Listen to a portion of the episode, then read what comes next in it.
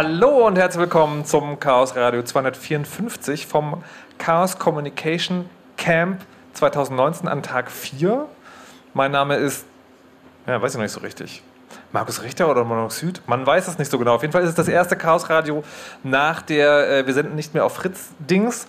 Und wir machen das heute so ein bisschen back to the roots, sehr minimalistisch. Wir haben noch keinen neuen Opener. Wir wissen auch nicht so genau, was passiert. Es ist also alles so im äh, Chaos-Style. Discordisch sei es geradezu, wie man heute schon bedeutet.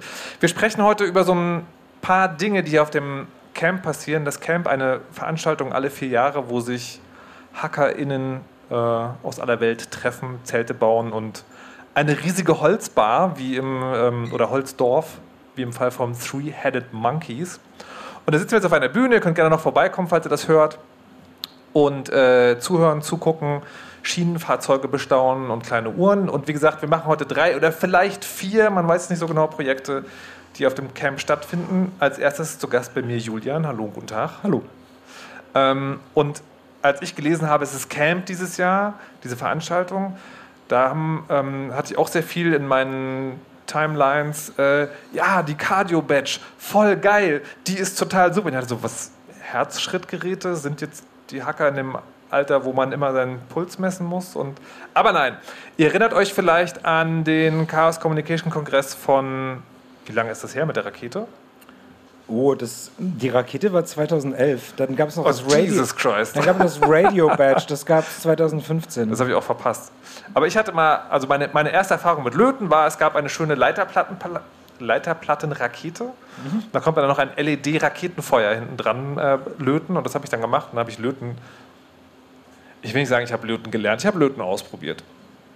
Ähm, und jetzt gibt es also das Cardio, die Cardio. Die Cardio ist ein, das Cardio oder die Cardio? Der Cardio. Das Cardio, das, das Badge. Das Badge, das Cardio Badge. Ähm, ist ein Rechteck mit einem unfassbar kleinen Bildschirm drauf und bunten Lichtern. Das sieht sehr sympathisch aus. Oh. Was ist das? Ähm, na, das ist ein, ein sogenanntes Badge, wie man so sagt. Also es, sind, äh, es ist ein elektronisches äh, ein elektronisches Gerät, ähm, das letzten Endes einen ganzen Haufen Sensoren mit sich bringt und eben auch eine Anzeige, ein paar Knöpfe, sodass man das auch steuern kann. Warte, gib her. Um, die Knöpfe ja. habe ich gar nicht gesehen. Na, Wo sind da Knöpfe? Na, so kleine Druckknöpfe. Ah. Ne? Genau, da kannst du irgendwie ein Menü auswählen und sowas und wenn, vielleicht auch ausschalten, wenn du zu lange drückst und so. Und ähm, ja, das sind letzten Endes zwei Leiterplatten mit einem Mikrocontroller und einem Haufen Sensoren. Und, äh ich wollte gerade sagen, das, also das, das größte, naja, nicht das größte, das größte sind schon die beiden Leiterplatten, aber ich sag mal, vom Volumen her am massigsten ist eigentlich der Akku, oder? Was ist dieses Ding, ja, was dazwischen ist? Ja, das ist ein Akku. Sag doch mal genau, was das kann. Ja, alles Mögliche. Ähm, also erstmal gibt es eine ganze Reihe Sensoren. Das, das wichtigste und sozusagen das Herzstück, no pun intended, ist das EKG. Also ähm, Warte mal, ich hatte recht mit dem Herzschlagmesser? Es, nicht Herzschlagmesser, EKG. Aber wir reden schon von diesem Herzding. Ja, ja, ja, ja, ja, okay. Ja, wir werden alt. Okay. Nein, also die, die Hintergrundgeschichte ist da, dass äh, Schneider, der quasi der Haupttragende äh, dieses Projektes war, auch ja. eine Familienhistorie mit Herz. Äh, Problem hat sozusagen und für ihn ist es deswegen was sehr Bedeutsames. Dass, äh, und er hatte halt irgendwann die, so eine Liste an möglichen Sensoren, die man in so ein Badge einbauen kann, gesehen und hat dann irgendwie dann stach so das EKG für ihn heraus und gesagt, okay, damit machen wir was. Und das war so die Geburtsstunde des ganzen Badges. Und dann kamen von anderen Seiten auch andere Ideen und irgendwann entwickelte sich dann so im Laufe des äh, CCC-Kongresses letztes Jahr so mit ein paar Leuten in Gesprächen eben die Idee, dass man so eine, so eine Art Armbanduhr bauen könnte. Also diese beiden Leiterplatten dazwischen eingeklemmt der Akku, obendrauf, wie gesagt, der kleine Bildschirm und dann an so einem Band fest und das wiederum ist durch so zwei Metallstreifen genau, gezogen. Genau, das sind fürs EKG. Das sind die Kontakte fürs EKG. Genau, du kannst auch noch, da gibt es auch dann noch einen Anschluss da seitlich, so, ein, so, ja. so eine Lochdings da. Lochdings und da kannst du dann theoretisch, also es gibt äh, beim, in, in, äh, in dem Cardio Village, im Badge Village, äh, kannst du gegen eine vorgeschlagene Spende von 10 Euro auch nochmal so ähm, Elektroden kaufen und sowas und dann auch nochmal richtig EKG messen damit, ja. damit es noch ein bisschen präziser ist. Okay. Aber so geht das eben auch schon. Wahnsinn! Ähm, und muss man das auch zu selber zusammenbauen?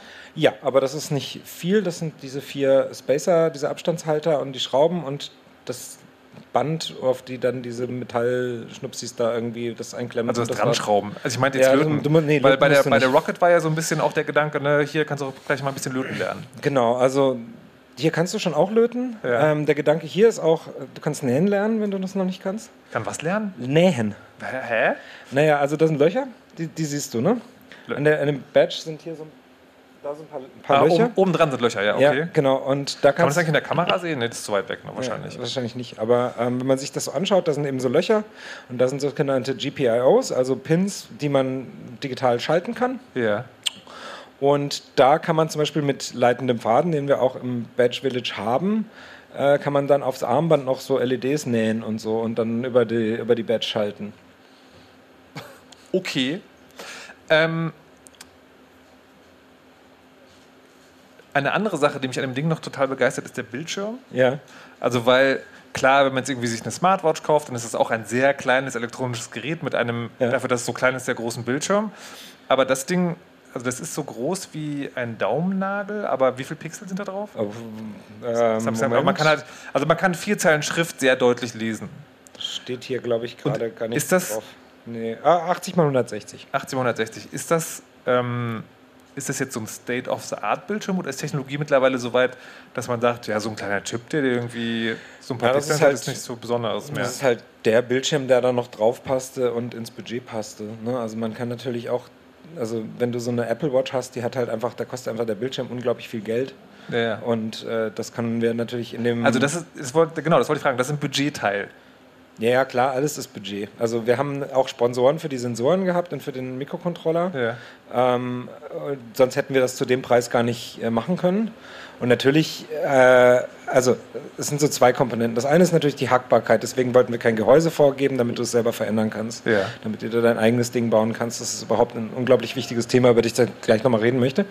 Aber ähm, das andere ist natürlich auch, dass du einfach ein gewisses Budget hast, was das Ding kosten soll. Und wenn du davon äh, 5000 Stück produzierst und nicht, keine Ahnung, wie diese Watch-Hersteller 100.000 oder Millionen, ja. dann äh, musst du einfach in, in einem bestimmten Rahmen bleiben.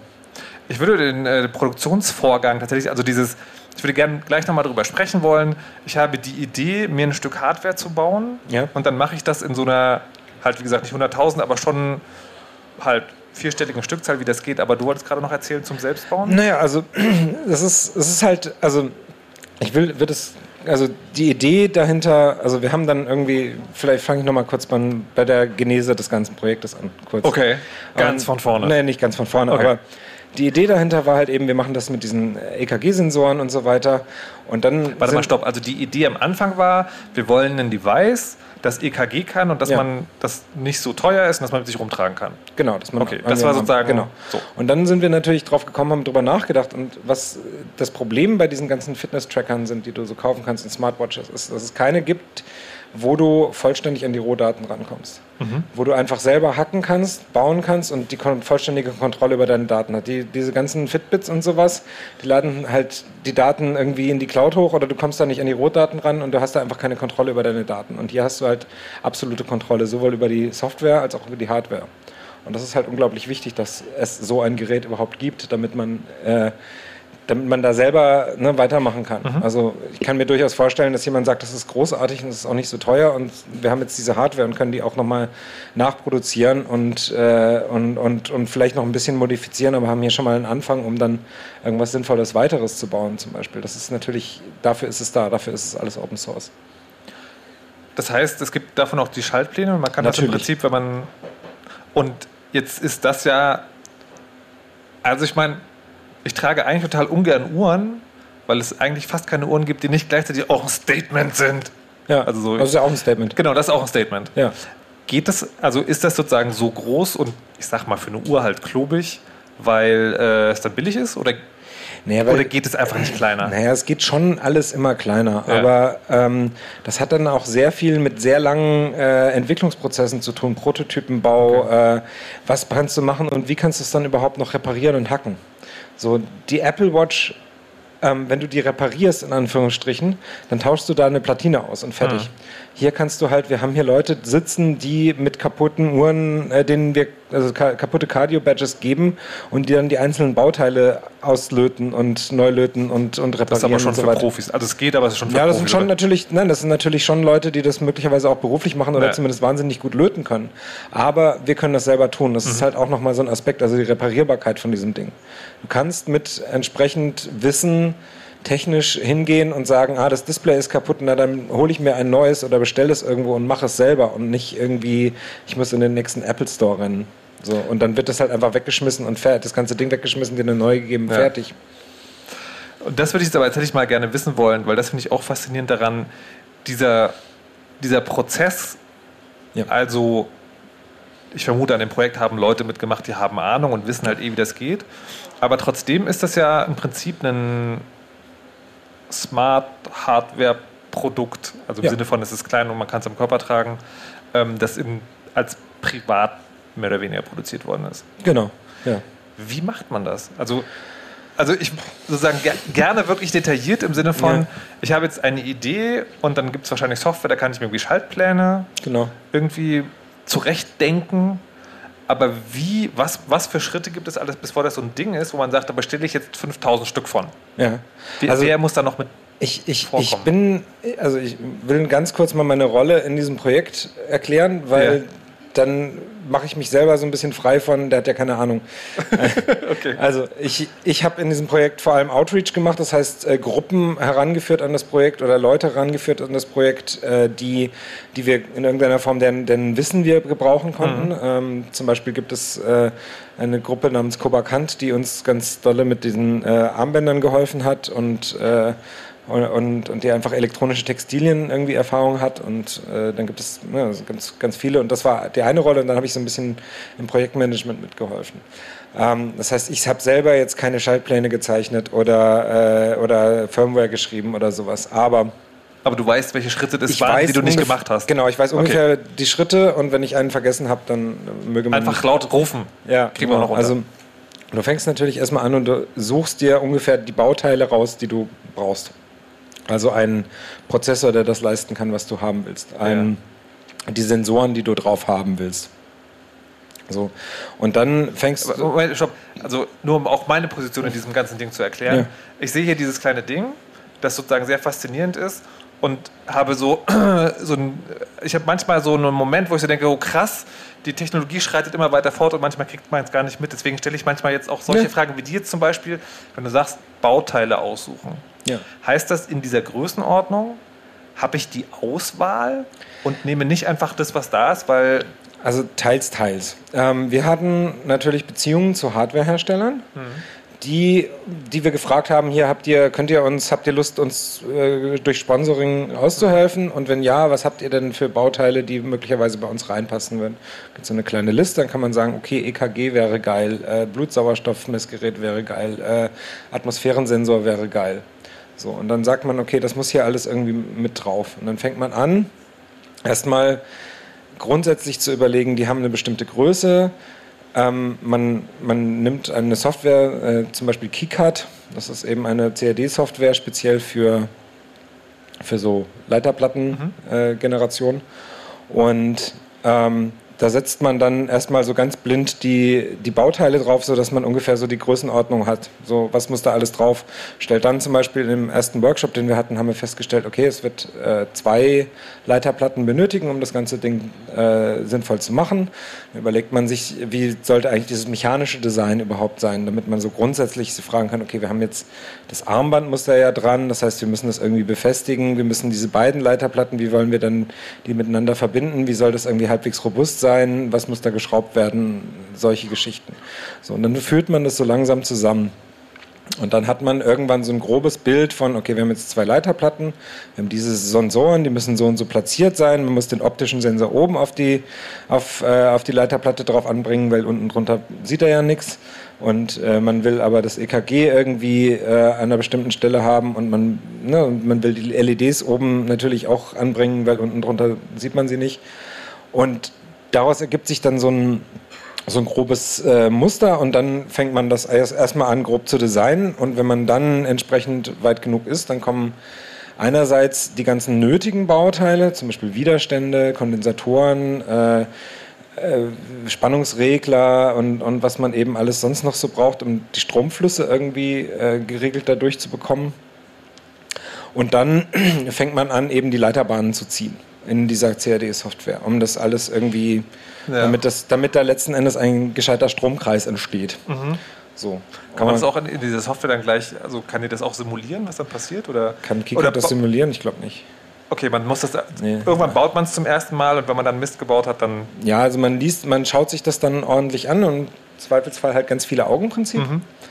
Und hat das dann so designt und kommt dann so ähm, an den Punkt, wo man dann sagen kann, okay, das ist jetzt äh, an so einem Status, wo wir jetzt erstmal alles drauf haben, wo wir glauben, dass die Leiterbahnen richtig funktionieren, dass alles richtig korrekt angeschlossen ist. Und dann bestellt man einfach mal so eine Leiterplatte. Wie bestellt? Ähm, na, es gibt Produzenten ja. von Leiterplatten. Ähm, und denen sagt man dann, okay, wir brauchen jetzt hier, keine Ahnung, äh, zehn Prototypen Stück. Und dann gibt man denen Geld und dann produzieren die das. In Handarbeit oder gibt es da Nee, da gibt es Maschinen für. für. Ähm, das Was? wird dann, ja. Also da gibt es Maschinen für, die das, äh, ich weiß nicht genau, wie da so der kommerzielle Leiterplattenherstellprozess ist, aber die werden da halt hergestellt und dann geschickt und dann lötet man im Zweifelsfall die ganzen Bauteile, die man schon mal irgendwie so als, als Muster hat, drauf. So, warte, warte, stopp. Äh, wenn Leiterplatten hergestellt werden, meinst du, das sind dann die Platten mit den Löchern und den Leiterbahnen, aber keine genau. Bauteile drauf. Genau. genau. Ah, okay. Da, okay. Dazu kommen wir später. Ja, ja, okay. Das nennt also, sich dann Bestücker. Das ist dann später. Okay, ich dachte nur sozusagen nee, nee, das komplette ja. Ding. Okay. Also erstmal nur die Leiterbahnen. Ja. So. Und dann fängt man an und lötet das noch selber drauf in diesem Stadium. Okay. Ähm, das kann man natürlich bei 5000 Stück nicht mehr leisten, dazu ja. kommen wir dann aber später. Ja, ja, ja.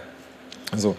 Und dann hat man eben diesen Prototypen und hat da irgendwie alles ordentlich draufgelötet und dann fängt man an, das durchzutesten mit äh, Oszillatoren und Multimetern und, äh, und allen möglichen anderen Dingen und stellt dann irgendwie fest, so, okay, das sollte jetzt irgendwie so halbwegs alles stimmen. Und, und man macht zehn, weil man sich auch mal verlötet? Nee, weil auch verschiedene Leute sich damit schon, schon auseinandersetzen müssen. Okay. So.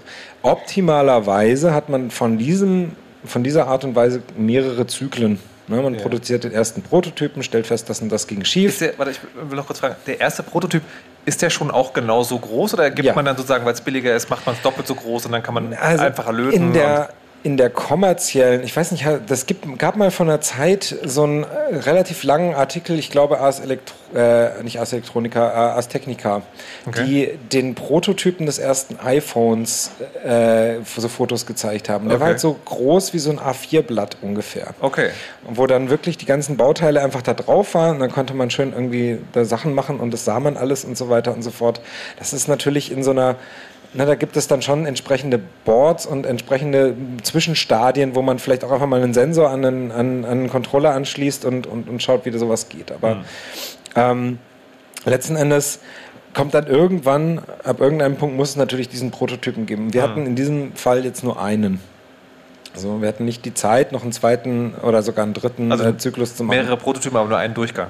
Genau, ein, okay. also, also, einen Durchgang. So, und dann kommt er an und dann macht man das, baut man das auf und schaut, dass das irgendwie alles soweit funktioniert und stellt fest, hier und da ist ein Fehler. Dann fixt man das eben in der Software, in der CAD-Software und lässt dann nochmal viel mehr Leute drüber schauen und, äh, und schaut sich das an. Und dann kommt man dazu und dann hat offen, hoffentlich der Prototyp auch schon den Status, wo er ähm, wo er dann schon benutzbar ist für solche Sachen wie Firmware. Also wo die dann die, das Betriebssystem von dieser Uhr quasi schon geschrieben werden kann, an die entsprechenden Sachen anges angeschlossen werden kann und so weiter. Muss man das äh, from scratch, also von Anfang an selber schreiben, so ein Betriebssystem? Oder gibt es da auch Bauteile? Nein, es gibt da schon Bauteile, aber du hast natürlich zum Beispiel, die, die muss dann entsprechend die Treiber für bestimmte Sensoren anpassen auf das Betriebssystem für aber den Chip und so weiter. Aber es ist sozusagen ein Zusammenstecken von Dingen, die da sind, also zusammenstecken und verändern und anpassen und nicht so sehr ein von Grund auf selber schreiben. Größtenteils. Okay. Äh, soweit ich das weiß, größtenteils. Ähm, Jetzt bewege ich mich aber schon echt ins, echt ins Ungewisse. Also ich sehe noch keine entsetzten Gesichter, ist das richtig? So äh, super. Könnt ihr gerne einen Daumen nach oben, bis jetzt ist alles gut. Okay. Und ähm, vielleicht solltest du die Uhr umbinden, dann könntest du ferngesteuert Stromschocks bekommen, falls. Nein, ich okay, glaube, wir haben keinen ausreichend starken Spannungsgenerator. Ich verstehe, na gut. Ähm, so, und dann hast du, dann hast, hast du einerseits die Prototypen, die jetzt auch möglich sind dann in unserem Prozess durch ganz Deutschland gewandelt, sodass verschiedene Hackerspaces schon welche hatten. Mhm. So dass man sagen kann, okay, ich habe jetzt äh, Lust, Teil X für die Firmware zu entwickeln oder brauche schon mal das Bluetooth-Modul für, um das mal irgendwie grundsätzlich mit dem, der Android-App zu verbinden. Und dann war das jemand in Berlin, dann gab es in Berlin im X-Hein Hackspace eben einen Prototypen, an dem man schon mal ein bisschen was machen konnte. Und in München gab es einen und in Bremen gab es einen und so weiter und so fort. So, und dann geht aber der Produktionsprozess dann so richtig in die Vollen. Also dann ist man irgendwann da weit, dass man sagt, okay, das ist jetzt hoffentlich alles soweit gut, es haben genug Leute drüber geschaut, wir können jetzt anfangen, diese Hardware zu produzieren.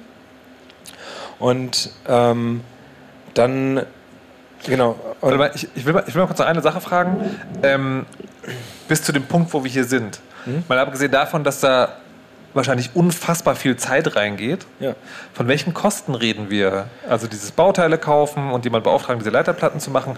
Ist das sowas, wo man sagt, naja, wenn äh, irgendwie so ambitionierte Hobbyfotografen geben halt auch irgendwie Geld aus, das relevant ist, ist das eher so oder ist es eher, man denkt eigentlich fast schon lieber darüber nach, eine kleine Firma zu gründen oder ist es nur, ist es nur Peanuts? Also ich kann, ich weiß es nicht so genau, okay. aber was ich sagen kann, ist halt, dass man sich diese Badge, also die gab es nicht einfach kostenlos zum Ticket dazu, sondern ja. man, die Bitte war eben 20 Euro dafür zu geben und das ist so die Größenordnung dessen, was so die Hardware plus solche Sachen wie äh, Reisekosten von äh, Schneider zum Beispiel, der halt dann regelmäßig in Berlin bei unserem Bestücker war und, mhm. äh, und, und irgendwie sonstige Meetings hatte. Und ich glaube, das ist auch da in dieses Budget mit reingeflossen und das Armband und, äh, und alle möglichen anderen Kosten eben, dass das auch noch mit drin ist. So, das muss natürlich, gehört noch dazu. Aber letzten, also Arbeitszeit wurde natürlich nicht bezahlt.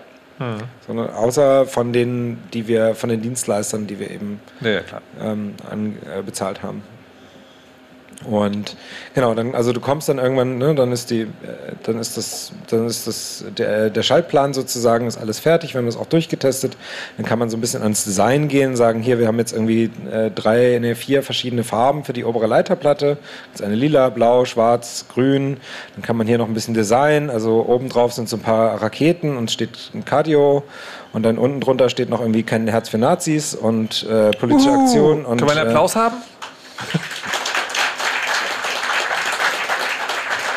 und äh, Chaos Communication Camp und ne, also, dann ja. designt man das noch, macht das schön. Dann haben wir mit dem Designer, der auch diese wundervolle. Worüber gab es mehr Streit?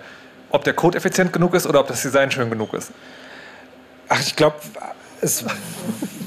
ich glaube, also in dem Team hat, hat man sich über kein, äh, weniger, weder noch gestritten. Okay. Also es waren alle froh, dass überhaupt Code erstmal gemacht wurde und ja. dass Leute mithelfen. Ja. So, und ähm, da gab es auch sehr wenig bis gar keinen irgendwie Streit drüber, soweit ich weiß. Vielleicht. naja, ist der Daumen noch oben? Ich, ich, ich, ich habe jetzt, kein, hab jetzt keine Kamera und Video und, und, Nein, und, und, und, und, und, Dings in jedem Hackerspace. Vielleicht haben sich da Leute Nein, unter, ist, in, meinem, in, dem, in, in dem Projekt. Kopf, in meinem Kopf war noch gerade die Vorstellung, sozusagen eine Gruppe von Menschen baut dieses technisch versierte Projekt und rockt das bis zu dem Punkt, wo das Design ist dann so, nein, die Leiterplatte muss blau sein, nein, grün, Volksfront nee, von Judäa. Nee, überhaupt nicht. Wir hatten, okay. wir hatten von Grund auf die Idee, so mehrere Farben zu machen, haben ja. das ein bisschen abgestimmt, was die Farben sein sollen, mhm. haben auch nochmal auf Twitter gefragt, was für ähm, Armbandfarben Leute gut finden. Okay gibt es halt auch nochmal mehrere. Und alle waren ziemlich froh, dass der Designer, der eben das Camp-Logo und dieses ganze äh, das Camp-Design gemacht hat, auch involviert war und, äh, und uns früh helfen konnte und, und da mitgemacht hat, sodass also das, das Design vorne drauf äh, ist, ist von ihm quasi mhm. so, hat er uns mitgeholfen. Und, ähm, und dann war es das. So. Und dann, ähm, und dann hat man eben erstmal dieses fertige Ding so und dann fängt man an zu bestellen die Bauteile. Warte mal, ich versuche mal zu, zu prophezeien, wie das dann läuft. Also, du hast ja erzählt, ihr habt Bauteile aus verschiedenen Quellen. So teilweise Sponsoren, teilweise gekauft. Und jetzt hast du, ich habe schon gehört, es gibt etwas, das ein Bestücker ist, also vermutlich eine Firma, die mhm. so, das heißt, ähm, die Leiterplatte wird bei einer anderen Firma gemacht, wird also auch extra angeliefert. Und dann geht man mit allem zu diesem Bestücker und sagt, hier, bau das mal zusammen oder wie läuft das? Also, wenn du ein kommerzielles Ding hast und wo du nicht irgendwie später mit Hochdruck dann irgendwie dieses Ding fürs Camp produzieren musst ja. und wo es nicht so schlimm ist, wenn es eine Woche später kommt, ja. dann machst du optimalerweise das bei einem Unternehmen in, sagen wir mal, Shenzhen in China, wo dann irgendwie alles aufeinander kommt. So, dann sagst du, diese Bauteile kauft ihr ein, da ist das Leiterplattendesign, da, so bestückt ihr das, danke, schickt mal rüber. So. Das Problem dabei ist, wenn da irgendwas schief geht, wenn da irgendwann eine Verzögerung kommt und wenn das Ding dann irgendwie im, äh, im Zoll hängt und so weiter und so fort, dann, dann kommt es halt nicht an und dann äh, ist das Camp vorbei. So, deswegen haben wir größtenteils äh, das Ganze in, äh, in Deutschland oder teilweise Europa, ich glaube, aber alles in Deutschland fertigen lassen. So, das heißt, wir haben die Bauteile in China bestellt bei Importeuren, äh, teilweise eben von den Sponsoren liefern lassen, teilweise eben von äh, Dienstleistern, in, die, die dann in China sitzen und eben das in großen Mengen bestellen können, zum Teil auch in Shops, die in Deutschland existieren, je nachdem, was wir brauchten haben das dann entsprechend, äh, je nachdem, nochmal äh, in entsprechende Formate gepackt, die dann zum Bestücker kommen. Also Gurte und so. Was? Gurte? Gurte, ja, so, so, ne, so, das muss ja in einer bestimmten Form aus der Maschine laufen. Also es gibt eine Bestückungsmaschine genau. und da wie so ein Munitionsgurt genau, so, genau. kommt da so, ein, so eine Bauteil-Dings. Genau. Ah. So, und, wow. und dann ähm, und dann bestellst du halt äh, die Leiterplatte bei dem einen Dienstleister und sagst dem anderen Dienstleister zum Bestücken, hier äh, folgende Bauteile kommen an dem Tag an, die Leiterplatten kommen an dem Tag an, wir brauchen hier irgendwie äh, folgende Termine und so weiter und so fort. Machst dann natürlich wie, wie üblich, äh, holst die Angebote ein und so weiter und so fort. Und dann läuft die Logistik los. Und dann kommt es irgendwann eben bei dem Bestücker an und der äh, bestückt das dann Ganze und dann schickt er das zu uns und wir haben dann zum Beispiel die Displays noch alle. Also das war, das war echt krass. Äh, da äh, tiefsten Respekt, dass eben zum Beispiel die gesamten Displays dann äh, letzten Endes im X-Hein Hackspace in Berlin irgendwie aufgelötet wurden. Was? Unter anderem, und das ist das wirklich Geile, es kam ein Mensch, der nicht auf dem Camp ist, also auch kein Badge kriegt und trotzdem richtig volle Kanne mitgeholfen hat, einfach nur weil er Bock hatte. Wow. Yeah. Krass. Und genau. Und dann kommt das halt am, am kommt das hier an. So.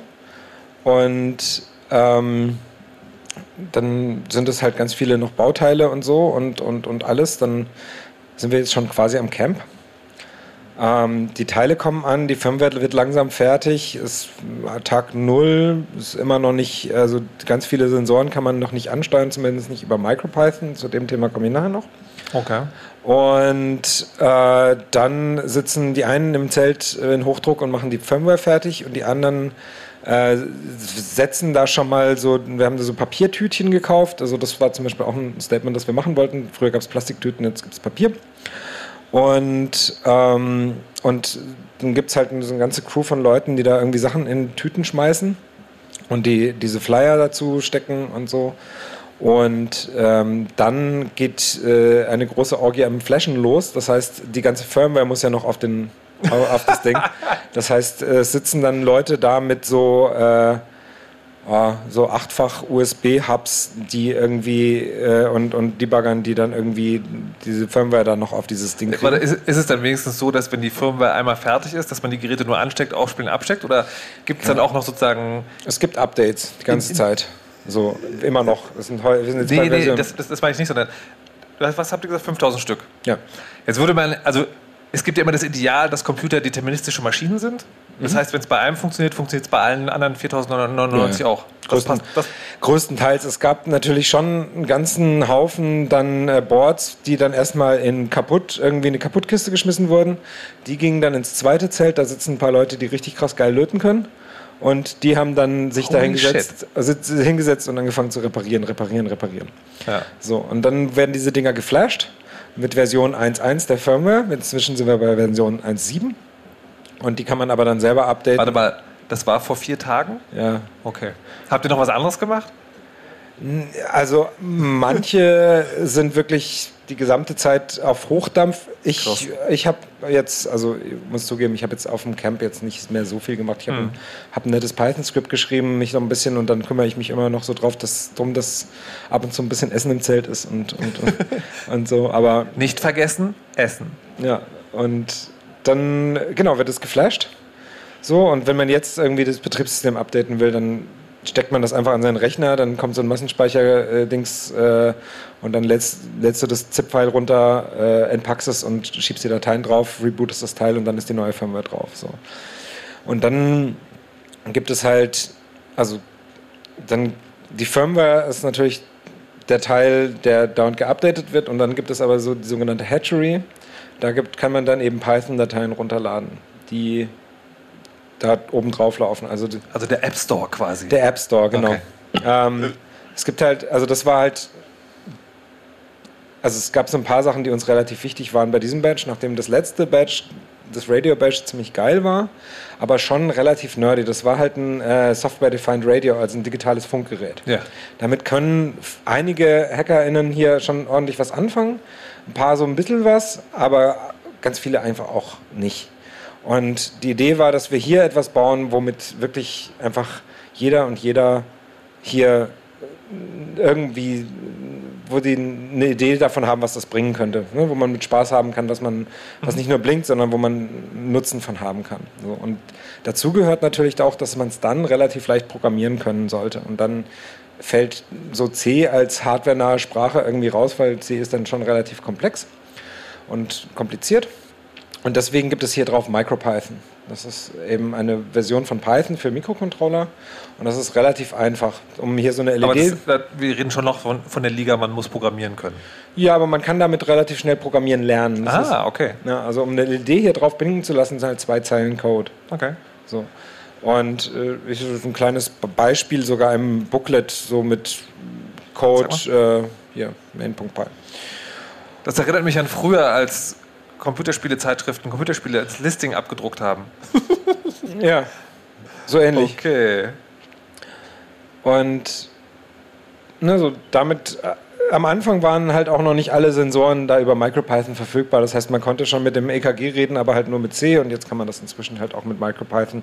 Das heißt, man kann sich das Ding selber bauen und das Coole ist, es sind weit über 100 verschiedene Eggs in der Hatchery bzw. Apps im App Store.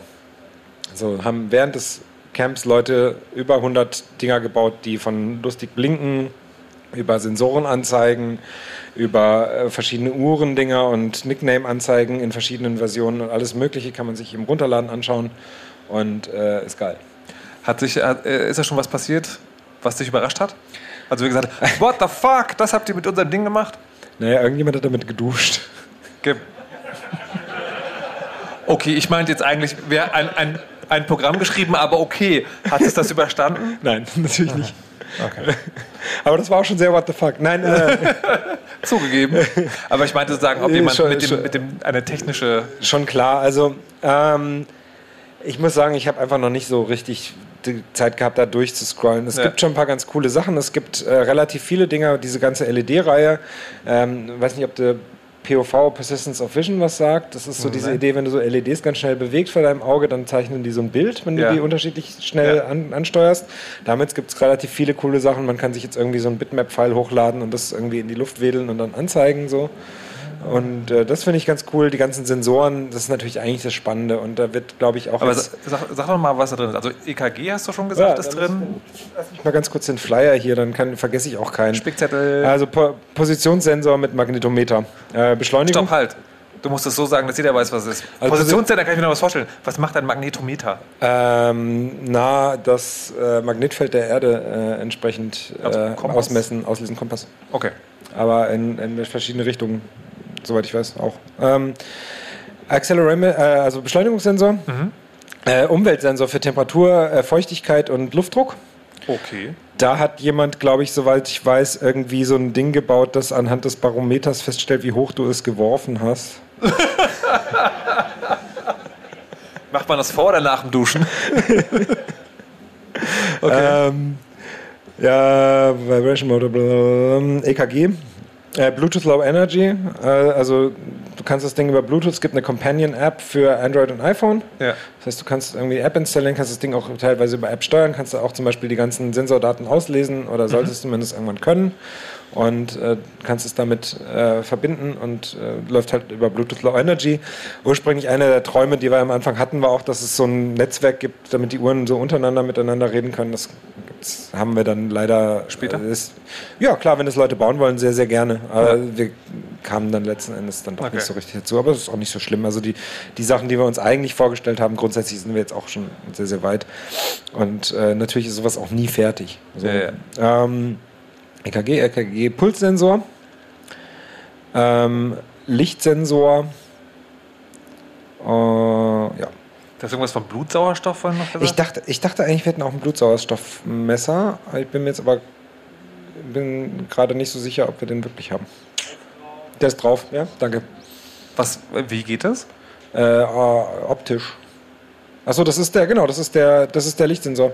Der macht halt über Infrarot äh, da legt man seinen Finger drauf und dann weiß er, wie viel Blutsauerstoff man hat. Ja. Crazy shit. Ähm, ich habe zu, diese, zu, diesem ganzen medizinischen Ding ja. noch äh, zwei Fragen. Das erste, hat mal irgendjemand mit, äh, mit einem anderen Gerät gegengetestet, wie zuverlässig die Daten sind, die da rausfallen? Na, äh, das ist schon so ein richtig kommerzieller äh, EKG-Sensor. Das mag ja sein, also, aber hat das mal jemand getestet? Naja, diese Dinger sind halt auch in anderen, also in deiner Apple Watch ist kein anderer Sensor drin. Das mag ja sein, aber hat das mal jemand getestet? Also, also, ich, ne also, ja, die Bauteile, die ihr verbaut habt, sozusagen, ja, sind dieselben, hat, aber. Ja, ja, ja. Also das, äh, er sagt gerade, es ist schon getestet worden. Okay. Das andere ist. Äh, komm, komm doch einfach mal vor. Weil, weil also, du so viel darüber weißt. Genau, das. Sehr gut. Nee, geh mal dahin, da ist noch ein Mikrofon. Ja. Hallo, du bist? Ich bin Philipp. Hallo Philipp? Hallo? Ja, bin Philipp. Genau, du musst dichter ans Mikrofon ran. Passt so. Bisschen ja. weiter. Noch mehr? Nein. So ist gut. Gut. Äh, du hast Uhren gefahren und weißt sehr viel darüber? Ja, ich habe also, äh, es hieß dann so, äh, da liegen noch 1080 Stück irgendwo rum in Deutschland und du fährst doch eh von München hoch, dann nimm noch welche mit. Okay. Äh, weil musste ja irgendwie zum Camp. Es kamen dann immer noch so ein paar Batches und wir saßen dann auch teilweise beim Rausbrechen der Plantinen da und haben die dann glatt gefeilt, damit man sich nicht die Arme verletzt. Oh ja, stimmt, das habe ich vergessen vorhin. Der das Teil auch so, das war.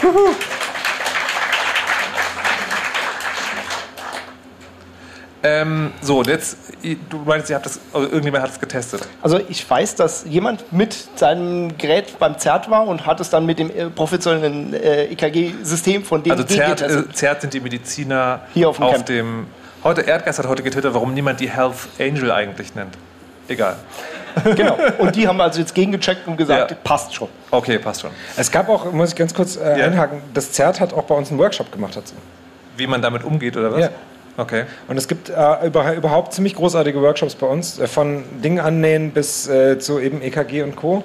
Ähm, man kann sich das anschauen. Ich glaube, wenn es nicht im Wiki ist, dann an dem Zelt von, von, von, von unserem Badge Village. Äh Aber für alle, die jetzt das Chaos Radio als Podcast hören, sich fragen, das, ist, das ist ja schön, dass ihr auf dem Camp das alles gemacht habt. Na, aber, aber was ist mit uns? Na, ihr habt dann ja eh nicht ein Badge, weil ihr. Warum ihr, nicht? Weil ihr also, nicht. Wow!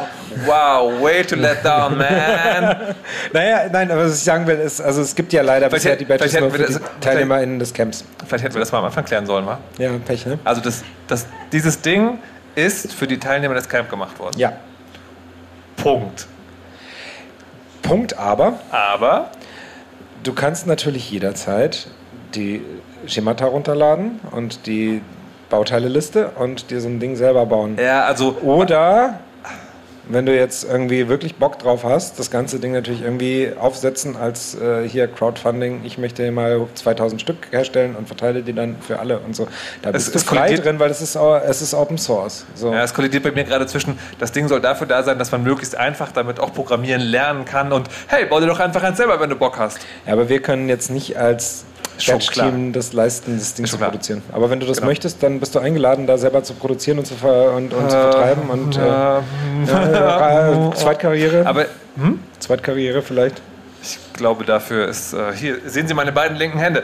Ähm, aber das heißt, ihr habt dieses Projekt auch jetzt gemacht fürs Camp und danach Schluss? Naja, was heißt danach Schluss? Also hoffentlich machen weiter Leute Dinge damit und hacken damit weiter und dann gibt es ja wieder den Kongress äh, und dann gibt es vielleicht irgendwie da nochmal ein paar Workshops, wo Leute Sachen vorstellen, die sie damit gemacht haben.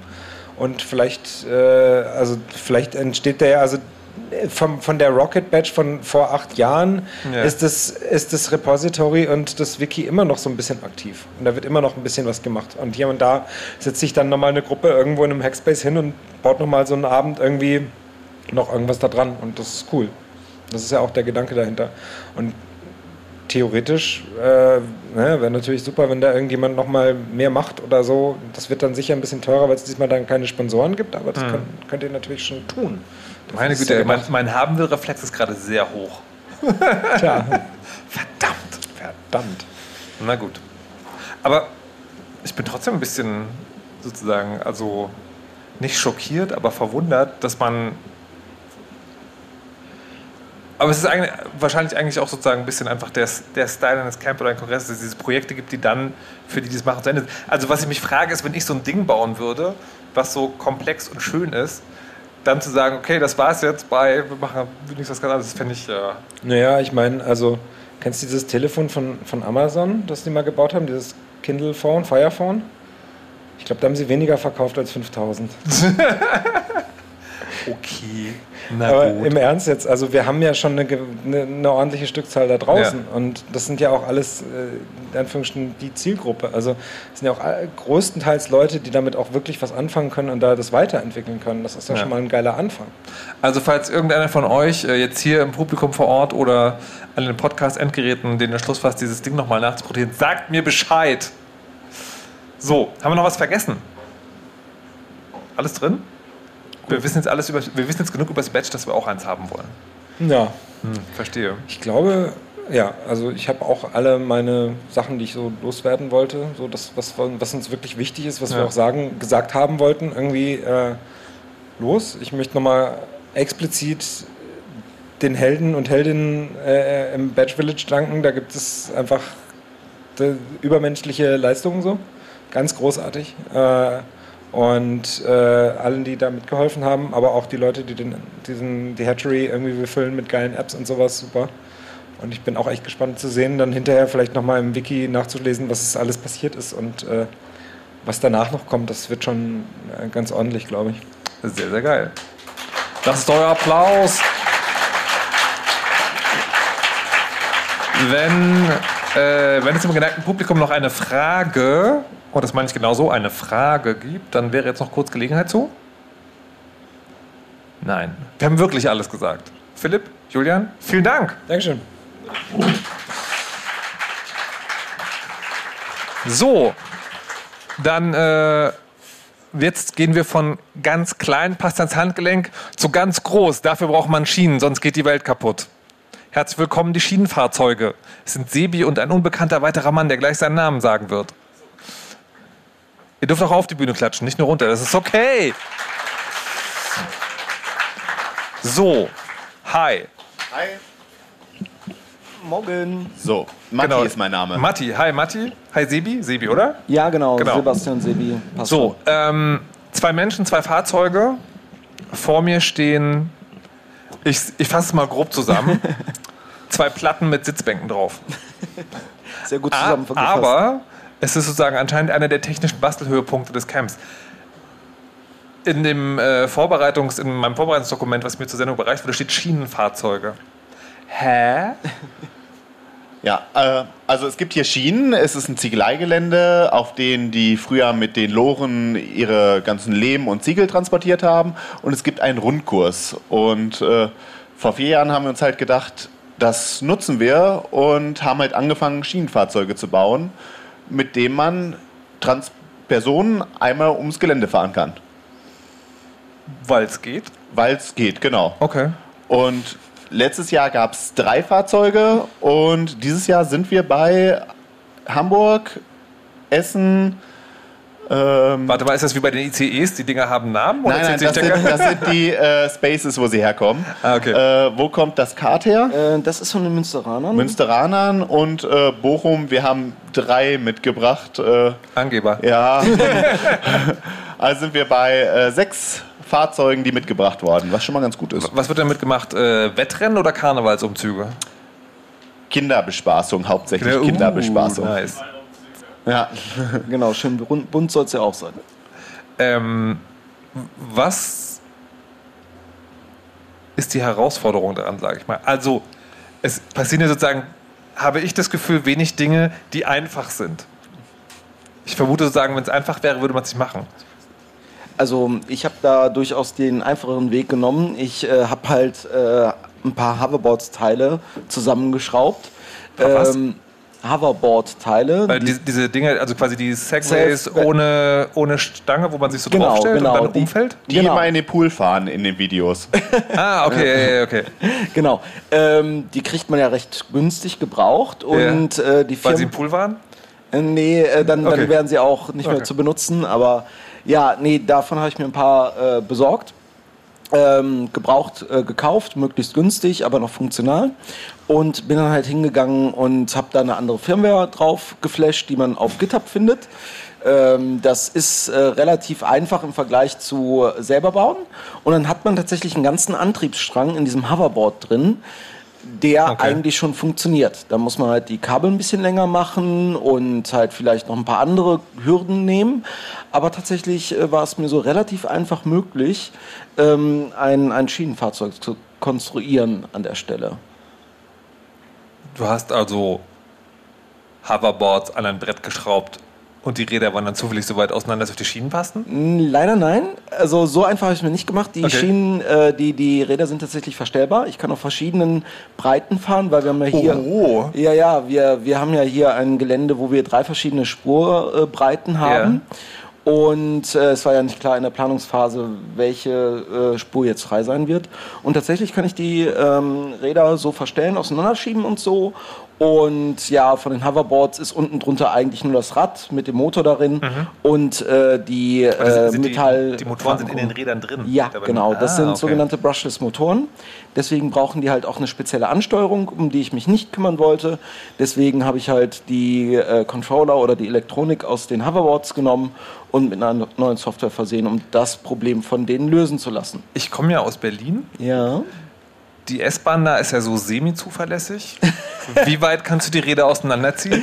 Ähm, also es, ich habe mal einen Meter gemacht, äh, Ja. das geht auch und es wurde niemals auf äh, Straßenbahnschienen in Essen getestet, das wäre ja illegal. Aha. Ähm, Aber wenn es getestet worden wäre, was wäre das Ergebnis gewesen? äh, dass es durchaus funktional gewesen wäre. Aha. Ähm,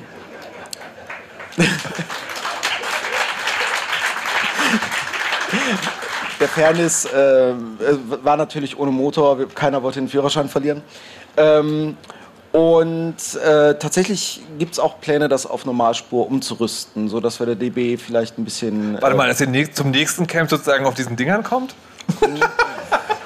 Wenn die Akkus das aushalten, warum nicht? Das ist ja, wäre ja ganz praktisch. Okay, das wäre tatsächlich meine nächste Frage gewesen. Ähm, was, also schon alleine, was jetzt draufgebaut ist, ist, ist ja wahrscheinlich ein bisschen schwerer als was so ein Hoverboard, wenn dann auch noch irgendwie, also das Ding ist ja, ähm, was, zweimal ein Meter, also ganz grob und dann vier Stühle drauf, dann können also auch vier Leute da drauf sitzen und das sind was, zwei Hoverboards oder? Äh, genau, also äh, das hat auch tatsächlich so ein bisschen Probleme gemacht. Wir haben das alles immer brav mit zwei Leuten getestet. Zwei Hoverboards funktioniert super. Wir haben Ja. damit Kilometer abgerissen ohne Ende. Und dann kommen wir hier aufs Camp und bauen dann das erste Mal die Stühle drauf.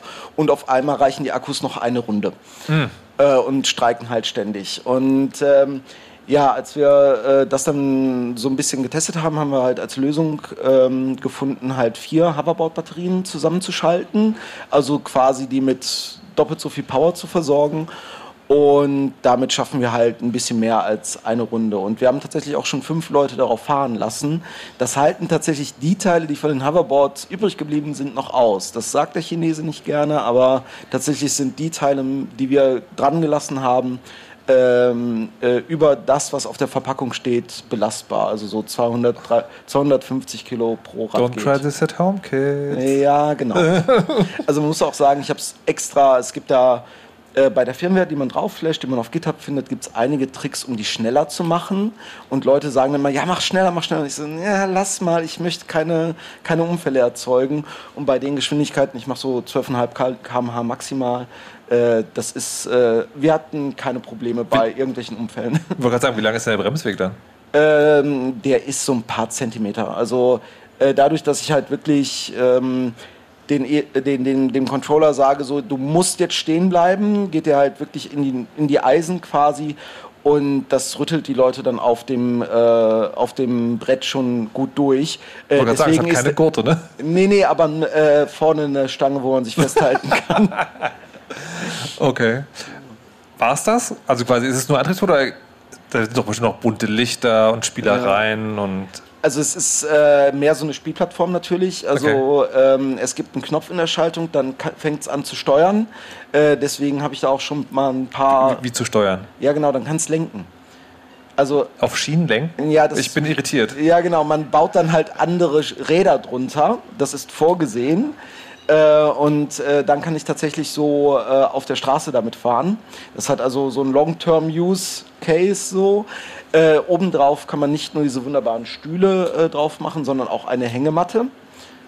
Okay. Da bin ich heute den Tag mit rumgefahren. Vielleicht hat, haben das einige Leute gesehen. Und äh, dann hat es vorne dran eine sehr, sehr helle Lampe. Die hat ein Freund von mir gebaut. Die ist so hell, wir können sie eigentlich nicht benutzen. Deswegen ist noch eine kleinere Lampe daneben.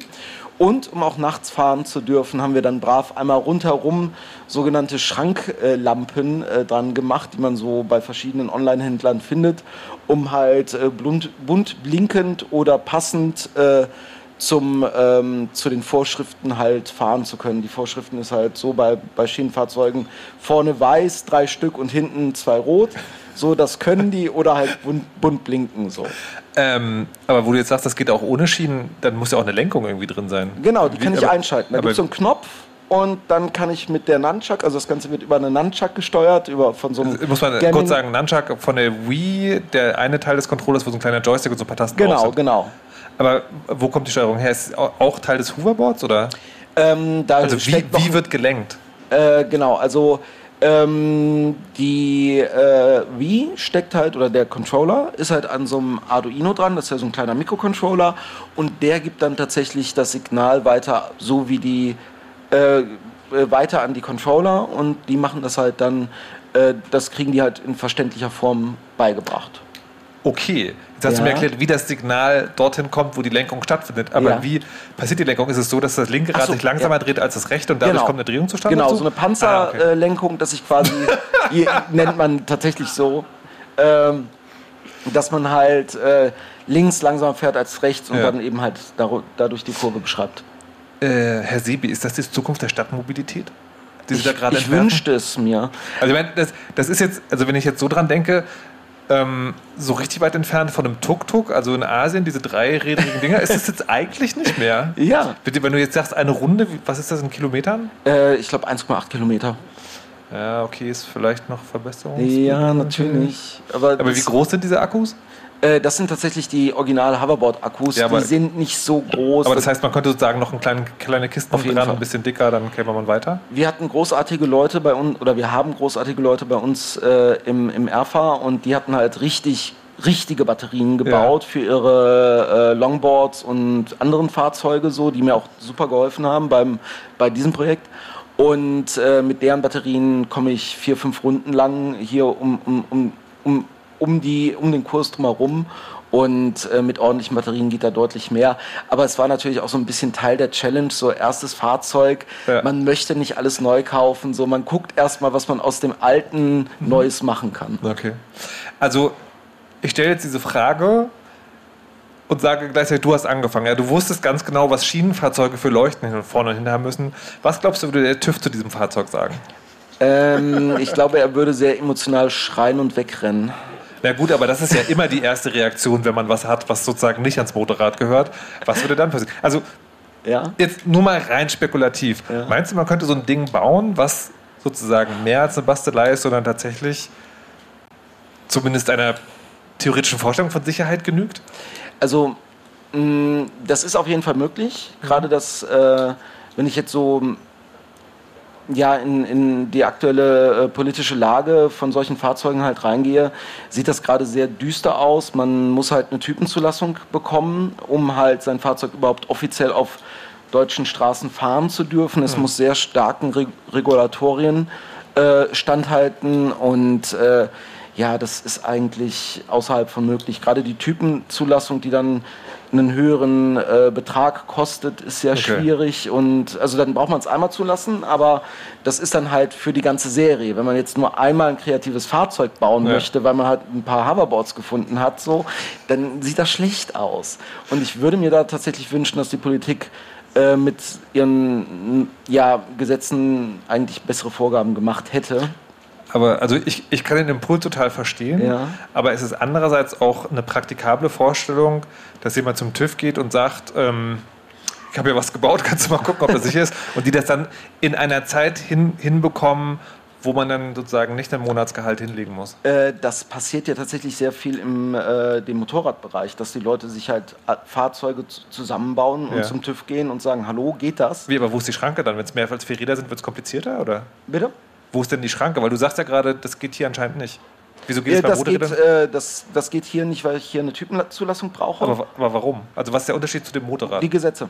Also es ist tatsächlich so, aber, dass ich... Aber das Gesetz muss ja irgendwo den Unterschied machen zwischen dem Motorrad und deinem Ding. Sind es die vier Räder oder... Äh, dass es elektrisch angetrieben ist. Es würde halt unter die äh, äh, Neuordnung der Elektromobilität oder so fallen. Und äh, wow. damit hätte es halt ein ganz, ganz großes Problem, weil ähm, es, es also erstmal Typenzulassung teuer ja. und ich müsste dann halt auch sowas wie eine mechanische Bremse vorweisen an beiden Rädern. Warte mal, aber sowas. versteht richtig, wenn du das Ding mit einem Dieselmotor gebaut hättest, wäre es einfacher? Ja, dann wäre das. Holy shit! Deutsche Gesetzgebung, ey, nice. Ja. Ähm, das andere Modell, ich nenne es liebevoll das Modell Sperrholz. Exakt, also wir haben sehr, sehr viel Holz. Ja. Was ist, was ist daran anders? Also unser, außer die Holzbänke. Also wir haben uns vor vier Jahren gedacht, boah, hier gibt es Schienen, hier wird es ganz viele Leute geben, die Schienenfahrzeuge bauen. Wir bauen das mit dem wenigsten Budget.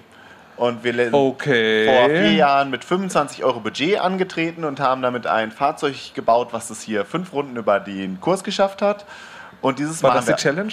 Fünf Runden erst dann darf es auseinanderfallen? Nee, nee es, wir mussten es zwischendurch immer wieder zusammenbauen. Okay. Und äh, am Ende fuhr es, glaube ich, sogar drei Runden halbwegs durch. Äh, okay. Aber die ersten zwei Runden waren sehr, sehr mühsam. Und dieses Mal haben wir auch gesagt, 25 Euro. Ich habe einen Baumarktgutschein bekommen äh, zum Geburtstag.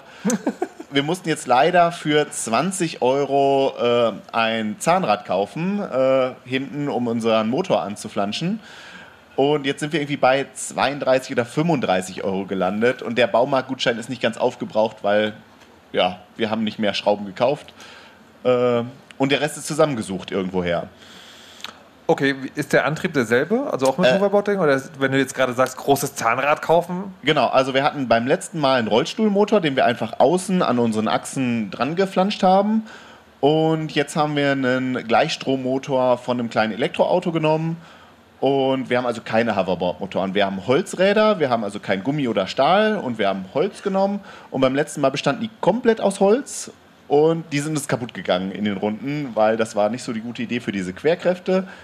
Was, sind, was sind, Querkräfte? Äh, wenn ich in die Kurve fahre, fährt man ja mit dem Auto erstmal geradeaus und die Schienen halten einen in der Spur. Ja. Und optimal ist es so, dass äh, gute Schienen konische, äh, gute Züge konische Räder haben und dann so in den Schienen hin und her pendeln. Ja. Jetzt sind hier aber die Kurven so stark, dass die diese Grenze außen drum haben, wie es auch bei der Eisenbahn äh, ist und bei der Modelleisenbahn. Also der, der, sieht so gerade aus wie ein Teller, wo Wie so ein Teller, genau. Ah, okay. Und dieser Rand ist der Spurkranz mhm. und äh, den haben wir jetzt aus alten Bremsscheiben von einem äh, Solarcar-Projekt genommen, die ihre Bremsen einmal blau gefahren haben und die wegwerfen wollten. Und äh, das funktioniert jetzt tadellos. Wir sind sehr zufrieden. Aber wie, wie übertragt er die äh, Kraft vom Motor auf die Räder? Das habe ich noch nicht ganz verstanden. Genau, also der Motor hat eine Kette und das hat es auf die Achse von diesem Auto mit einem Kettenantrieb übertragen. Und da ist jetzt wie beim Fahrrad so eine Kette dran und dann wird das auf die hintere Achse übertragen. Und hinten dran ist noch so ein riesiges schwarzes Ding. Was ist das? Äh, das ist unser Vereinslogo. Das ist vor vier Jahren fertig geworden. Und dann musste das natürlich auch an den Zug. Und ich mag keine Veränderungen, also musste es dieses Jahr auch wieder an den Zug. Warte mal, das andere ist so ein PR-Stand, weil ihr im Prinzip ein verfahrendes Vereinslogo gemacht habt? Genau. Aha, verstehe. Wie schnell ist euer? Äh, ich habe mich mal getraut, 20 km/h hier auf der Strecke zu fahren. Mhm. Aber über 15 möchte man nicht fahren. Und das, das, ist so rumpelig hier auf diesen Schienen. Okay. Und äh, Also das, das ist okay. Ihr habt vorne auch keine so eine Festhaltestange. Nee, also vorne sitzen keine Kinder alleine und äh, am liebsten gar keine Kinder. Äh, aber mit den 10 km/h, die man so fährt, ist das schon okay. Jetzt sehe ich, unter der Sitzbank ist eine Zweitonfanfare. Genau, die haben wir aus, äh, wir waren mal in der Ukraine und dort brauchten wir ein bisschen mehr Kraft in der Hupe und mussten uns das auf so einem Markt kaufen und äh, die ist da runtergelandet. Die benutzen wir im Notfall, die ist ziemlich laut, die nervt äh, schon ordentlich. Okay, was gibt es noch an Spielereien? Äh, Spieler, also die Hupe hat zum Beispiel das Problem, dass die läuft auf 12 Volt, unser Akku ist auf 27 Volt und jetzt haben wir so Klingeldraht vom Feldtelefon genommen, weil die so viel Leistung brauchte, dass wir keinen DC-DC-Wandler gefunden haben, um die Spannung anzupassen. Und jetzt fällt an der Leitung, die wir genommen haben, der Rest ab. also, okay. Aber Heißt das, man kann da sozusagen jetzt auch so Glühkunst machen an der Leitung? Wo denn, oder? Äh, die Hupe ist ja immer in der Regel sehr, sehr kurz an. Das okay. geht alles schon. Die liegt ja auch im Freien. Äh, ist jetzt nicht Aha. unser Problem, äh, was okay. wir wärmer haben. Ein größeres Gut. Problem haben wir, unser äh, Controller zu dem Motor mhm. passt nicht zu dem Motor und wir mussten dem so Spulen vorgaukeln. Und jetzt sind unter der Sitzbank so ein paar Lampen, die gehen dann an und äh, ja, ich habe von dem Auto, mit dem ich hierhin gefahren bin, die Lampe auch geopfert. Die ist dann in der ersten Runde durchgebrannt und jetzt haben wir Lampen von den Flippern genommen und die aneinander getüttelt und das funktioniert ganz gut. Also die Dinge, die du da von den Klingeldrähten und Lampen erzählst, zusammen damit, das Ding ist aus Holz gebaut, ich bin mir nicht ganz sicher. Ich würde lieber mit dem anderen fahren, glaube ich. Ja, aber dafür haben wir den etwas größeren Akku gefunden. Äh, wir schaffen Aha. zehn Runden. Das, oh. Ja. Okay. Ja, mit Sitzheizung unterm Sitz, ja. Falls euch heute Nacht hier auf dem Camp fragt, was dieser Feuerschein ist, der immer wieder in eurem Zelt vorbei, wisst ihr jetzt Bescheid. So, jetzt habt ihr beide gesagt, was die Geschwindigkeiten sind, äh, die man damit fahren möchte. Ich würde jetzt gerne wissen, wie viel die Dinger maximal hinkriegen, wenn man sie treibt. Wie gesagt, ich habe mich nicht schneller als 20 getraut. Aber du hast doch sicherlich einen... Äh, ein, äh, eine aus Vorwissen genährte Schätzung, wie hoch man das Ding treiben kann? Das ist ein Gleichstrommotor, den ich so verschalten kann, dass der unendlich hoch dreht, aber irgendwann fehlt die Leistung. Und es muss nur lange genug geradeaus gehen und dann fährt man, okay. weiß ich nicht, keine Ahnung, 40, aber ist auch nur geschätzt. Okay. Also es gibt in der äh, Firmware so ein paar äh, Schalter, die ich nicht umgelegt habe, weil durchaus andere Leute dann sowas wie ähm, ja weit über 35 km/h mit geschafft haben. Und okay. äh, solange das noch aus Holz ist und, und so diese Form hat und keine Anschnallgurte, lasse ich das mal lieber sein. aber habt ihr nicht so darüber nachgedacht, die Fernbedienung mal zu machen? Egal. Ähm, aber die, die andere Sache, die ich fragen wollte, äh, gerade bei den Hoverboards, ähm, hast du ja jetzt immer von Firmware. Genau. Ne, und das, also von außen sieht es dann im Zweifelsfall schön einfach aus, schließt jemand irgendwie das Gerät irgendwo an und spielt was auf. Aber das sind ja Produkte mit Technik drin, wo jetzt eigentlich erstmal nicht vorgesehen ist, dass man diese Firmware austauscht. War das schwierig? Also musste man da irgendwie Aufwand betreiben oder ist das so ein man macht das Ding auf, dann ist da irgendwo so ein versteckter USB-Port und dann geht es nee, automatisch? Nee. Also man muss da schon ein bisschen dran rumlöten. Da sind so ein paar Pinne dran, äh, wo erstmal äh, ein paar äh, Konnektoren drauf angelötet werden müssen. Dann äh, muss man äh, das wunderbare Tool des äh, Mikrocontroller-Herstellers verstehen und sich die Firmware auch selbst kompilieren. Und da ist schon Aufwand drin. Also es gibt da auch durchaus bessere Software inzwischen auf GitHub, mhm. auf die ich ich jetzt gerade nicht setze, weil mir gerade die Zeit fehlt, mich damit zu beschäftigen. Mhm. Und ich habe ein stabiles Firmware drauf, bin damit ganz glücklich so. Und also man sollte, da ist man schon einen Abend dran, bis man verstanden hat, wie das okay, so aber geht. Das ist, das ist sozusagen eher, weil es so obskur ist, nicht weil die absichtlich da Dinge also verschlüsseln oder schwierig machen? Oder ja, also was halt ähm, der Chipshersteller per Default macht, ist, wenn du da sagst, ich möchte gerne Software auf, diese, äh, auf diesen Mikrocontroller aufspielen, löscht er erstmal alles. Also okay. Das bedeutet, ich kann das nie wieder zu Hoverboards zurückbauen, außer natürlich, es gibt natürlich ein GitHub, was die Hoverboard-Software neu mhm. implementiert mhm. hat. Äh, also es geht dann schon dank Leute im Open-Source-Bereich. Aber nichtsdestotrotz äh, löscht sich dann einfach mal die Software. Und mein, meine erste Idee war, ja, lass mal hier schon mal beschreibbar machen, den Controller, gucken, ob das geht. Und dann fahre ich noch eine Runde mit dem Hoverboard. Aber dem fehlte ja dann die Software. Also da rechnet Rigged. man jetzt auch nicht mit. Ja. So. Okay. Na schön, äh, das, das klingt doch alles sehr possierlich. Was ist denn, ähm, also heute fährt's, es macht Licht nachts, glaube ich. Ähm, was sind das dann für, habt ihr schon sozusagen die Pläne dann fürs nächste Jahr? Also fürs nächste Jahr, fürs nächste Camp meine ich?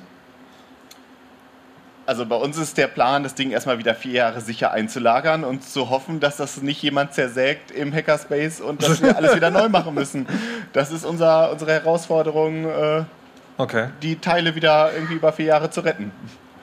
Okay. Vielleicht genau. gibt es mal einen Anhänger. Da wollte ich gerade fragen, ne? also wenn man schon auf Schienen fährt, muss man nicht so tschu tschu Zug bauen? Also es gab natürlich niemals die äh, Versuche, hier irgendwas äh, über das Gelände zu ziehen. Ähm, das Natürlich muss ich dementieren. Mhm.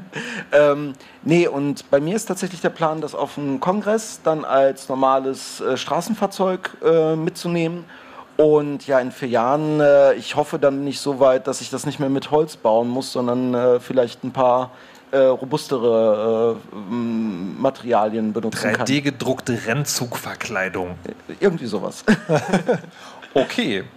Wenn man also liebe Leute, die das jetzt als Podcast hört, für euch ja nicht, aber wenn man euch heute noch vom Camp drückt, darf man mal Probe fahren? Ja. Ja, auf jeden Fall. Dann äh, Gesichter merken und ansprechen. Vielen Dank, dass ihr hier wart und eure Schienenfahrzeuge vorgestellt habt. Dankeschön. Dankeschön. Gerne. So, äh, apropos Schienenfahrzeuge. Ganz logischerweise machen wir jetzt als nächstes Thema etwas, was mit einem Bahnhof zu tun hat. Äh, ist der Daniel schon hier? Das wäre ganz hervorragend. Er sitzt natürlich hinter dem Schienenfahrzeug. Herzlich willkommen, Daniel Domscheidberg aus dem Verschwörbahnhof. Bitte nehmen Sie Platz vor dem Mikrofon. So, ähm, jetzt haben wir schon zwei Takes lang darüber geredet, wie man Technik baut. Und dann ist ja das Camp irgendwann zu Ende. Und dann werfen wir das alles weg. Äh, beziehungsweise, oder wir stehen vor der Herausforderung, das vier Jahre lang einlagern zu müssen. Ihr habt ein Recycling-Projekt.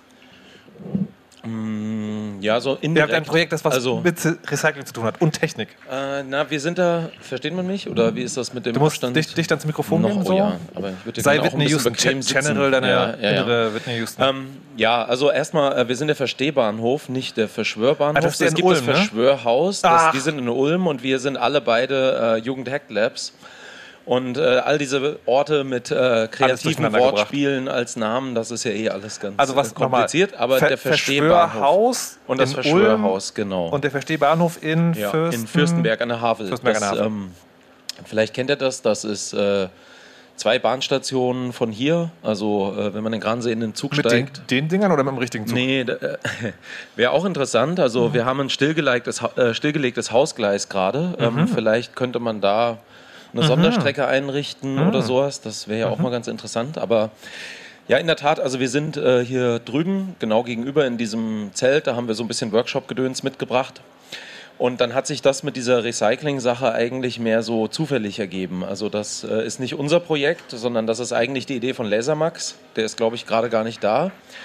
Ähm, aber der hatte im Wiki irgendwo eingetragen, dass er so eine äh, Dismantling Station bauen will, wo man also hinkommen kann, äh, mit Elektroschrott, also irgendwelche Geräte, die dann auseinandergenommen werden. Äh, dann können die ausgeschlachtet werden, zum Beispiel für diverse so ähm, Schmuckprojekte hier, für Basteleien mit irgendwelchen Schrottrobotern oder so. Mhm. Und der Rest würde eben in eine äh, geordnete Entsorgung laufen, sodass diese Ressourcen, die da drin stecken, eben auch weiterverwertet werden und das nicht irgendwo im gelben Sack landet oder was auch immer Leute so machen, wenn sie Plastik haben, wo irgendwas drin ist, was weggeworfen werden muss. Und äh, ich hatte das im Wiki gelesen und äh, wir steuern eigentlich jetzt. Ähm, ja. Dachte gerade. Irgendwas hat hier vibriert, nicht, dass das, ist, mein das Handy ist. Das ist irgendwo, es kam ja. von da drüben. Wir müssen ah, ja, uns okay. keine Sorgen machen. Erst wenn zu dem Hupen noch die trampelnden Hufe kommen, dann springen ja. wir gleich auf.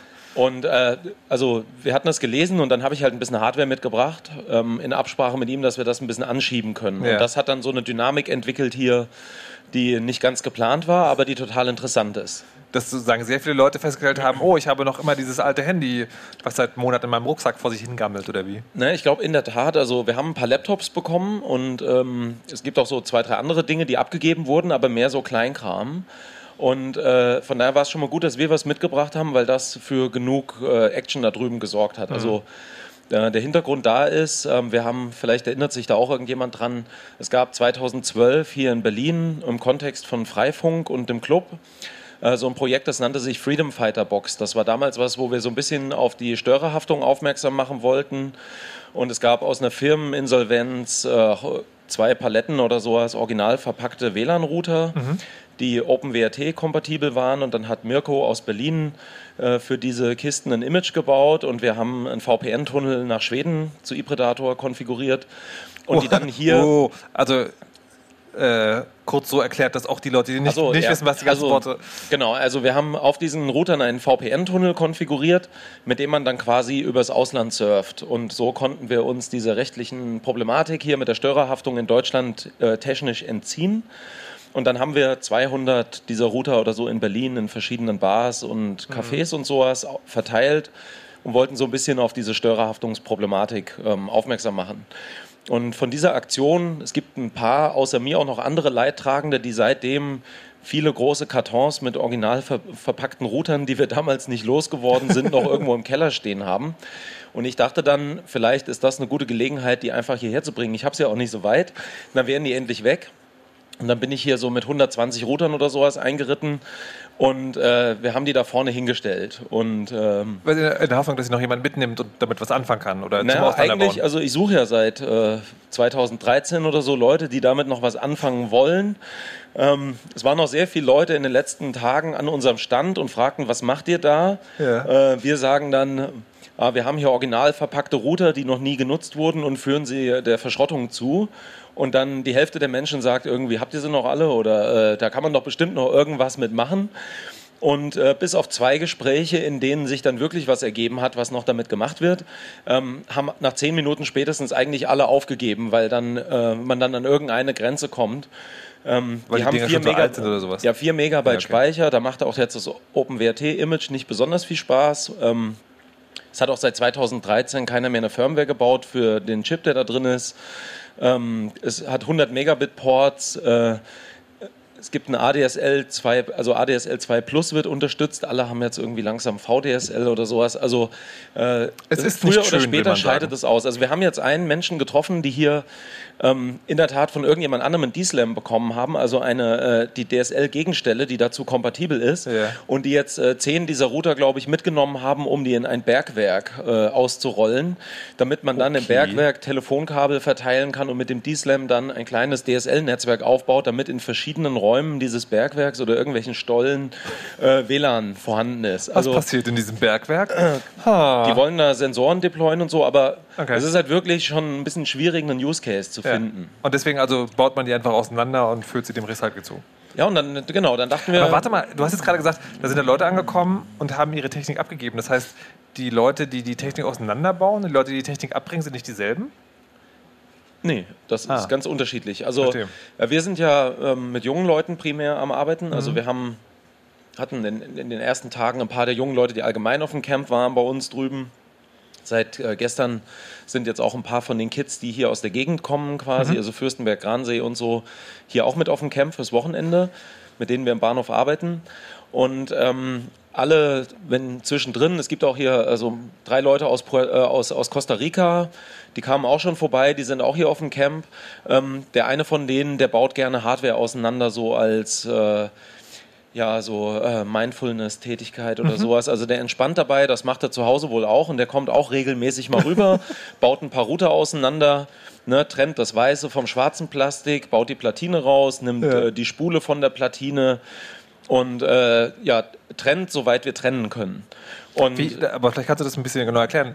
Wenn man jetzt äh, denkt, hey, voll gut, das mache ich jetzt auch zu Hause. Wie, wie entsorgt man denn eigentlich Elektronik, sagen wir mal, halbwegs sinnvoll? Also weil du ja meintest, ne, nicht einfach irgendwie wegschmeißen. So. Was, was muss man eigentlich machen? Wie baut man es auseinander? Wonach sortiert man? Wo geht es dann hin?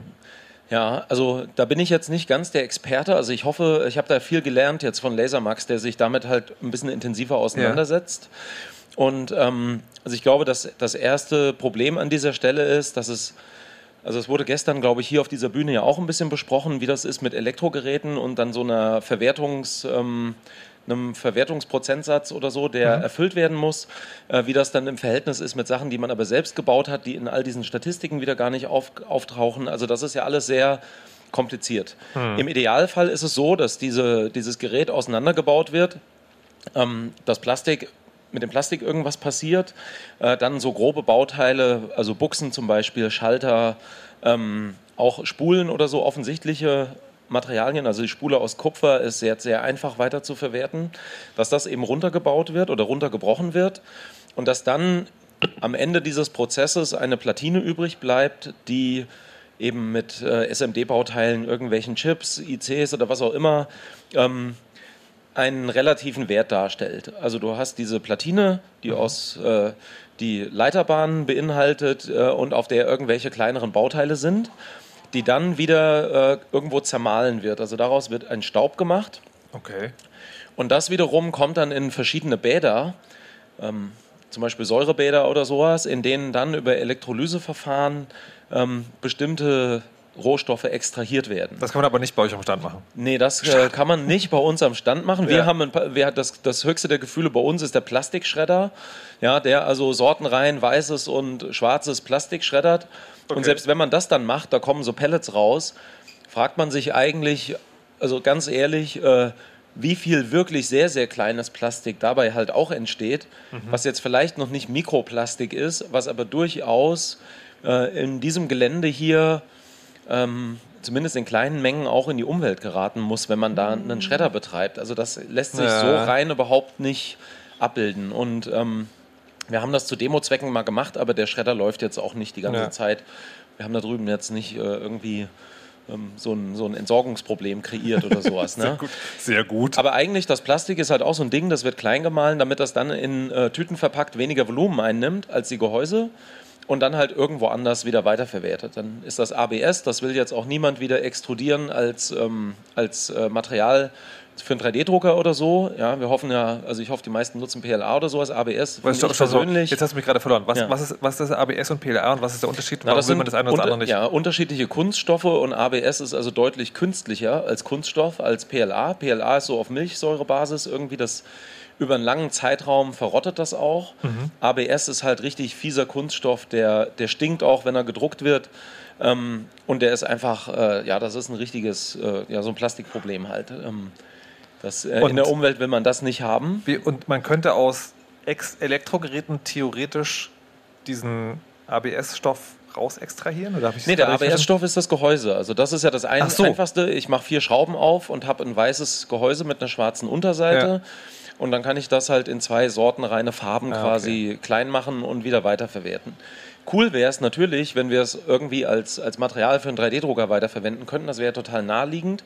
Aber will man eigentlich nicht, wie du gerade gesagt hast. Aber eigentlich mit dem, also ich drucke nicht mit ABS. Ja. Ähm, vielleicht okay. gibt es noch Leute, die machen das. Ihr dürft euch gerne bei uns Pellets abholen, irgendwie, wenn ihr euer eigenes Filament machen wollt. Ähm, aber ja, das, und, und so ist aber, und das finde ich so interessant, äh, ich habe ja keine Ahnung, jetzt vielleicht mich seit einer Woche mit, diesem, mit der Idee, ja. das hier mitzunehmen, beschäftigt oder zehn Tage. Und ähm, seitdem fallen mir ständig Dinge auf, die eigentlich nicht so sind, wie man sich wünschen würde. Mhm. Ja, und ähm, und das finde ich bei dieser ganzen Erfahrung eigentlich interessant. Also wir haben drüben auch noch eine Kiste stehen, da sind zehn Router drin, die hat sogar noch diese Packbänder außenrum. Ja. ja also diese Kiste wurde hergestellt in Taiwan, das steht riesig drauf. Ähm, dann wurde das quasi kartoniert für einen Großhändler und seitdem ist das äh, in den letzten acht Jahren oder so nicht ausgepackt worden oder irgendwas anderes, sondern ist nur von Taiwan über Umwege nach Schweden gelangt, von Schweden über andere Umwege irgendwann bei mir in den Keller gewandert. Und dann steht das da seit vielen Jahren und da hat man Energie und Ressourcen in Taiwan investiert, um dieses Ding zu bauen.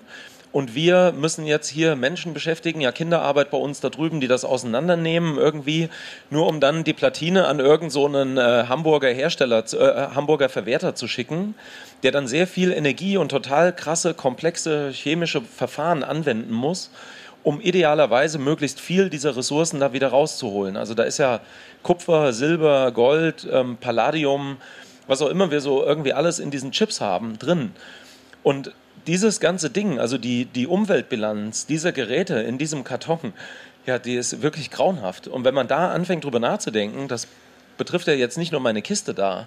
Die ganze Welt um uns herum ist voller Kram, von dem wir nicht wissen, was wir damit machen. Und lauter Kram, den auch gar keiner von uns kaufen möchte, der irgendwie produziert ist und dann Verwertungsketten durchläuft, wo er irgendwo nicht verkauft wird, dann landet er bei irgendeinem, der es äh, billiger raushaut, in irgendeinem Restpostenmarkt oder so, da will das dann vielleicht auch keiner haben. Und dann geht es vielleicht ab in irgendein weniger entwickeltes Land, wo man dann irgendwie noch versucht, den Kram zu kaufen, bis es halt entweder irgendwann jemand kauft oder das vielleicht einfach wieder irgendwo verschrottet wird. Und das ist Aber total verrückt. Wenn man drüber nachdenkt, ist das so dermaßen unlogisch und so dumm, ja, dass es, äh, wenn man sich länger damit beschäftigt, wirklich zum Problem wird. Also, also heißt das, es gibt ja äh, unter Hack einen Spruch, den ich mehr als einmal gehört habe, ist so, ah, die ganze Welt geht vor die Hunde, irgendwas mit Archideen und Holzarbeit. Ist das sozusagen ein weiteres Argument dafür, dass man sagt, vielleicht ist das ganz sinnvoll, weil es ist nicht nur alles ganz schlimm, sondern eigentlich die ganzen Materialien, mit denen in der Digitaltechnik halt gearbeitet wird, sind außerdem noch eine riesige Sauerei? Naja, klar. Also das aber ja nicht, nichts Neues erstmal. Also naja, dass die Ressourcen extrem knapp sind. Aber es war ja bis, bis jetzt war es ja immer so, das ist nicht, also ne, man weiß es und man müsste mal, aber jetzt irgendwie brennt der Amazonas und man weiß nicht so genau, vielleicht ist es eh schon zu spät. Meinst du, es wird jetzt dringender und da kann man nochmal was schrauben oder da findet jetzt ein Umdenken statt? Na, ich weiß nicht, der Amazonas hatte jetzt nicht direkt was damit zu tun, wie es in irgendeiner nee, das, Kobaltmine oder so aussieht. Das, das meinte ja? ich nicht, aber, aber, ich meinte sozusagen, die Welt geht gefühlt ein bisschen deutlicher vor die Hunde und es ist nicht mehr eine theoretische Möglichkeit, sondern geht es los. Also ich hoffe, dass das irgendwie ja gesetzt ist. Also wir alle sollten in dem Bewusstsein heute leben, dass wir in immense Probleme reinsteuern, mhm. wenn wir nicht äh, an allen möglichen Ecken und Enden uns mehr Mühe geben, das anzuerkennen und darauf zu reagieren. Also das geht ja, keine Ahnung, die CO2-Problematik sitzen ja auch alle gegenüber und so. Ne, die CO2-Problematik ist das eine Ding, aber ansonsten alles, was mit unseren Ressourcen zu tun hat, mit Arbeitsbedingungen in irgendwelchen Minen und so weiter, ähm, das müsste, ich hoffe, dass, also zumindest hier auf dem Camp, ja, dass, dass jeder, der hier ist und in dieser Community existiert, dass, dass uns das klar sein, also klar ist.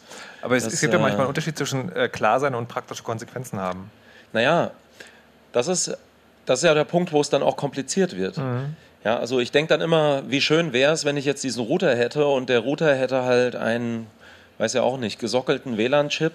Und wenn ich halt jetzt äh, mit 802.11b und G, zwei älteren Standards, nicht mehr klarkomme, dann tausche ich halt diesen Chip und dann hat er irgendwie ein Upgrade bekommen und hat jetzt irgendwie unterstützt jetzt den AC-Standard oder irgend sowas und äh, ist damit wieder zukunftsfähig. Ähm, ich weiß auf der anderen Seite auch, dass das nicht ist, wie Hardware funktioniert. Hm. Ne? Und äh, dass es da ja ganz viele andere Abhängigkeiten gibt auf diesem Board, die so eine Denke gar nicht erst zulassen würden. Aber ich glaube, es gibt irgendwo zwischen der Welt, in der wir heute leben, und der Welt, wie sie vielleicht ideal wäre, einen Kompromisszustand, in dem es wenigstens besser wäre und was zu verbessern. Irgendjemand Schlaues hat das mal hier in diesem Umfeld gesagt, fällt mir gerade gar nicht ein, wer es war, dass man ähm, ja, also nach dem Unmöglichen streben muss, äh, um wenigstens was Besseres zu erreichen irgendwie. Und das sollte ja schon auch mit unserer Mentalität hier ein bisschen unser Ansatz sein. Und ich glaube, wir brauchen ganz dringend so eine Umdenke, dass es immer nur darum geht, die nächste Generation von irgendetwas zu entwickeln und auf den Markt zu bringen, was nur noch ein bisschen schneller ist und noch ein bisschen besseres Gadget, eine höhere Auflösung, äh, was auch immer. Ähm, sondern Dinge, die einfach nachhaltiger sind und vielleicht dann mehr Wert darauf legen, dass sie nur das machen, was sie versprechen und dass die Qualität besser ist und dass es eben nicht uns auf die Füße fällt, weil wir Intel sind und Chips gebaut haben, die jetzt irgendwie alle auf einmal angreifbar sind, weil das, die Ambitionen zu hoch waren. Das fällt uns ja auch auf die Füße. An allen Ecken und Enden ist dieses Rennen, dass wir dem, dieser, dieses Streben nach immer höher, weiter, schneller eigentlich was, was vollkommen unlogisch ist und langfristig nicht funktionieren kann. Und jetzt habt ihr dieses Recycling, wie heißt das eigentlich? Habt ihr einen Namen für das? Also äh, das ist die Disassembling äh, Station oder so, hat das glaube ich, ähm, Dismantling Station, Dismantling, Dismantling Service, genau ja. genommen. Äh, steht da auf so einem LED-Display, was da durchläuft. Ansonsten hat das keinen wirklich äh, großen Namen. Was, was ich persönlich jetzt so mitnehme, wir wollen ja im, im Bahnhof auch jetzt ab Herbst startet ein Repair-Café bei uns. Mhm. Gehört ja auch so ein bisschen zu der Idee eines Makerspaces, so einer offenen Werkstatt irgendwie dazu. Und ich würde eigentlich sehr gerne äh, die Möglichkeit anbieten, wenn wir was nicht reparieren können, dass wir es dann eben auseinandernehmen und dieses Thema weiter vertiefen, auch gerade mit den Kids, ja, weil das ist ja auch nochmal ein anderes Problem heute ähm, der Bezug zu dieser Technologie, also die meisten von uns zumindest können sich vielleicht noch daran erinnern, dass Technologie eigentlich was sehr Wertvolles war, weil wir die Zeiten noch kennen, in denen das alles mal irgendwann richtig teuer war. Und wir halt irgendwie diese, zumindest die Entwicklung mitgemacht haben, dass etwas sehr teuer war und jetzt mittlerweile halt ganz extrem günstig ist. Aber eigentlich wissen wir, dass es da wertvolle Dinge drin stecken und das aber Computer ist schon nicht, und schon all nicht das. Auch ein Problem, dass, ähm, also nicht Problem, aber sozusagen ist nicht auch eine Schiene, die man da fahren muss, wenn man sagt, ähm, wir, slash die alten Menschen, Ja. wie auch immer es sein will, wissen noch, dass also A, dass Software auf Hardware läuft und dass diese Hardware aus verschiedenen einzelnen Bauteilen besteht und nicht sozusagen ein slickes Ding ist, das man in die Hand nimmt, dass man dafür auch ein Bewusstsein schafft, dass die Welt aus Einzelteilen besteht, die man auseinandernehmen kann? Klar. Also das ist ja so ganz klar bei der Arbeit mit jungen Leuten zum Beispiel auch das, was, was uns ganz wichtig ist. Also ähm, und ich meine, das ist algorithmisches, ein algorithmischer Ansatz, die auch Hardware und die Welt um uns herum und so so zu betrachten. Und wenn man dieses Mindset bei jungen Leuten irgendwie etablieren kann, also entweder durch das Lernen vom Programmieren zum Beispiel, funktioniert das ja ganz gut, oder indem man eben auch Dinge auseinanderlötet, ja, oder auch zusammenlötet, wie auch immer, dann versteht man ja, dass das alles irgendwie Bausteine sind. Also Hardware oder Software ist im Endeffekt ja dann auch irgendwie auf der Ebene das Gleiche. Ich bediene mich diverser Bausteine, die ich zusammenfüge, die dann irgendwie funktionieren. Und wenn ein Baustein kaputt ist, dann muss ich den halt irgendwie, muss ich das debuggen und das Problem finden und dann reparieren. Meinst du, dass die, also weil du gerade gesagt hast, irgendwie Dismantling Station mitnehmen in den Verstehbaren Hof. Ich merke mir das heute noch. Alles gut. Verstehbahnhof.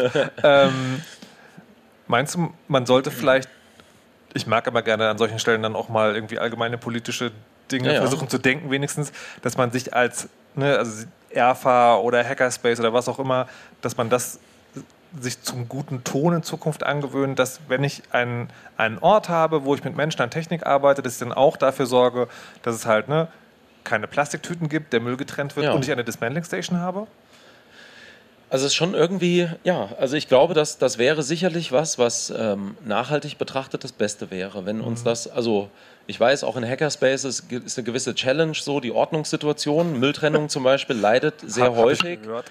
Sehr sorry. häufig unter dem, dass die Müllsituation, wer aufräumt, all diese Dinge vielleicht nicht immer optimal geregelt sind. Hm. So, und ähm, da gibt es also bei ganz einfachen Dingen schon ein riesiges Potenzial.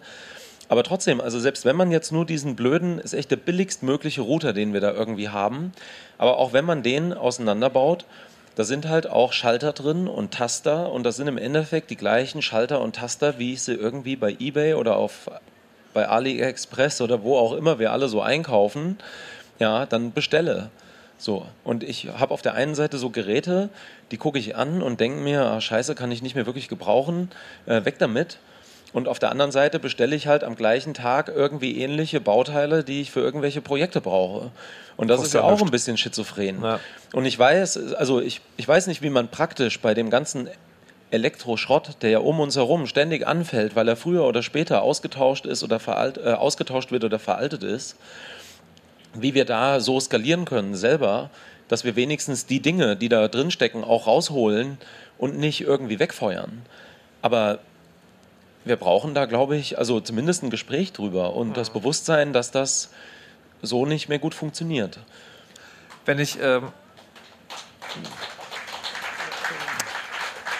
wenn jetzt äh, zufällig jemand vor seinem, ich habe noch jetzt zwei praktische Fragen zum Schluss, vor seinem neuartigen Rundfunkempfangsgerät sitzt und denkt, ja, so eine Dismantling Station, ich bin jetzt kein Hackerspace, aber ich will es mal gerne zu Hause probieren. Zwei Fragen. Die erste, was für Werkzeuge brauche ich, bevor ich sinnvoll anfange? Oh, äh, also ein Set Schraubendreher, ein Lötkolben und eine ordentliche Zange, würde ich mal sagen, bringt einen schon relativ weit. Okay, aber Lötkolben ist schon. Ja, also je nachdem, wenn ich Sachen von der Platine entfernen möchte, ohne die Zange, dann ist äh, der Lötkolben das nächstgelegene Werkzeug. Aber das gehört auch dazu. Also Ja, oder noch besser, also hier waren auch ganz viele Leute mit super großartigen Tipps da die letzten Tage, ja, die also äh, das, das Interessanteste, was ich gehört habe, war eine Pfanne, in die man äh, Lötzinn reingießt, so dass es ein Lötzinn-Bad gibt und dann legt man da die ganze Platine rein und kann dann die einzelnen Bausteine einfach mit der Pinzette runternehmen, dann nimmt man die Platine wieder raus und dann quasi kommt das ja. nächste. So, wenn ich so richtig verstanden habe, das würde ich gerne mal testen. Okay, das ist, das geht, glaube ich, in exakt die andere Richtung, die ich jetzt gleich ja. fragen wollte, weil ich jetzt eher so dachte, dass man auch, ne, wenn man zu Hause Kids hat, dass man halt sagt, so hier, Dinge auseinanderbauen, gute Idee, mach mal. Gibt es an Geräten Sachen, die gefährlich werden können, wenn ich die auseinanderbaue? Ja, also erstmal alles, was so mit Akkus zu tun hat, da würde ich, äh, das würde ich mal lassen. Ja. Also im Sinne von die nicht anfassen ja, oder sollte, nein, nein, sollte nein, also nicht versuchen, rausnehmen? Batterien aufzumachen. Okay. Äh, Gerade so äh, irgendwie Lithium-Akkus oder sowas. Kann man alles zulassen. Ne? Und ansonsten eben überall da, wo stromführende Teile sind oder sowas, wäre ich ein bisschen vorsichtig. So, ansonsten muss ich ehrlich jetzt passen. Jetzt bin ich auch nicht der Spezialist okay. für jedes Bauteil. Ähm, ja. Weiß jemand aus dem Publikum, ob man sich am Auseinanderbauen von Leiterplatten wehtun kann oder ob das eigentlich alles ungefährlich naja, ist? Also du Nein, solltest schon gucken, dass du natürlich dich nicht schneidest an der Leiterplatte. Nee, das ist klar, oder ich meine, ob da, also, ob da Stoffe ja. drin sind, die, keine Ahnung, niemand weiß. Also Finger waschen natürlich auch immer, ja. ne? Nicht, äh, Stromkabel vorher abziehen, nicht hinterher. Ja, das, das, ja, okay. Gut, genau. dass wir das auch nochmal gesagt haben. Man weiß ja nie. Bitte was? Ja, okay, ah, okay. genau. Also Bildröhren, alles, ja, genau, sowas. Fernseher, da kann man schon auch durchaus, fragt man lieber jemanden, der sowas schon mal gemacht hat. Okay. Zum Beispiel den Verschwörbaren. Nein? Okay. Das ist kompliziert. Ich, ich, glaube, an dieser Stelle beenden ja. wir das Gespräch. Daniel, vielen Dank, dass Alles du da gut. warst. Na, das war äh, sehr schön. Dankeschön. Danke. Ja. So. Ähm, ich komme ja aus Berlin, das ist in der Nähe. Ich werde demnächst mal vorbeifahren und dann werde ich mir den Namen sicherlich auch merken. Das war's von äh, meiner bzw. unserer Seite äh, soweit. Das Chaos Radio 254. Wir machen das bald noch voll. Also eine Sendung wird es bestimmt noch geben dieses Jahr. Und dann melden wir uns nochmal, ähm, wie das Format in schön aussehen kann. Heute ja ganz ohne Audio, sondern nur das ganz spartanische Wort. Vielen Dank, äh, dass ihr bei wart. Mein Name ist Markus Richter und ich habe noch eine letzte Nachricht für euch verschlüsselt immer schönere Backups und lasst euch nicht überwachen. Tschüss!